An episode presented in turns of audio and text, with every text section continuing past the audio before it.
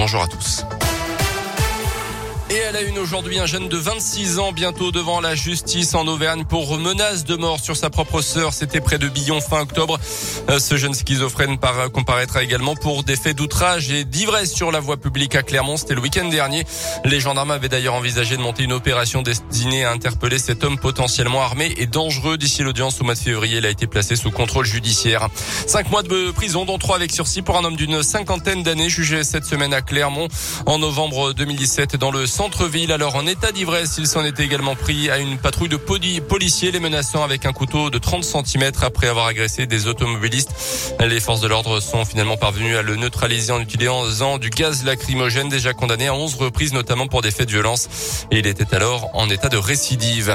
Allumer la radio, se gratter la tête ou tout simplement boire un verre d'eau, autant de gestes simples que nous effectuons tous au quotidien, quasiment sans y penser. Mais pour les enfants atteints de faiblesse neuromusculaire, ils deviennent petit à petit impossibles possible parce qu'ils ne peuvent plus lever les bras à hauteur d'épaule ou parce que leurs mains ne répondent plus.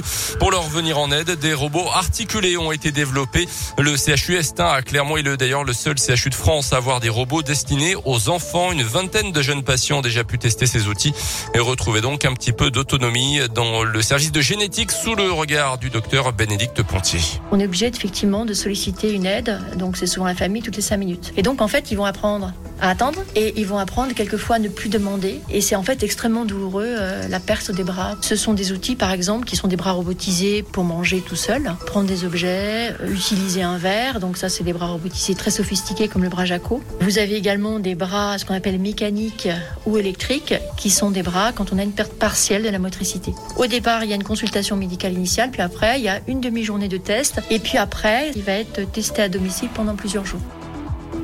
Il faut ensuite mettre en place un plan de financement, sachant que ces bras mécaniques sont tous fabriqués à l'étranger.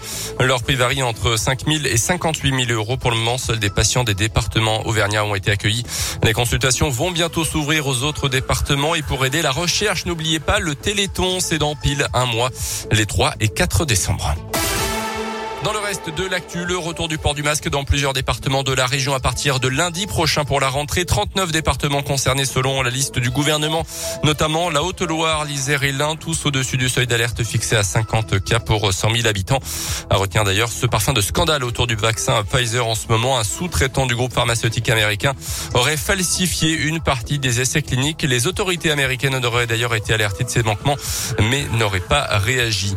Jean-Luc Lahaye, sa fille en garde à vue, le chanteur est soupçonné de viol et d'agression sexuelle sur mineurs, corruption de mineurs et détention d'images à caractère pédopornographique. Sa fille, quant à elle, est soupçonnée de complicité de viol et de pression sur les victimes. En foot, le PSG tenu en échec de partout à Leipzig hier soir en Ligue des Champions. Euh, place à la Ligue Europa, Lyon, Sparta Prague, Monaco, Eindhoven et Marseille, la Rome ce soir. Et puis en tennis, une journée de gala au Masters de Paris pour les huitièmes de finale. Gaël Monfils face au numéro 1 mondial, ne Serbe Novak Djokovic.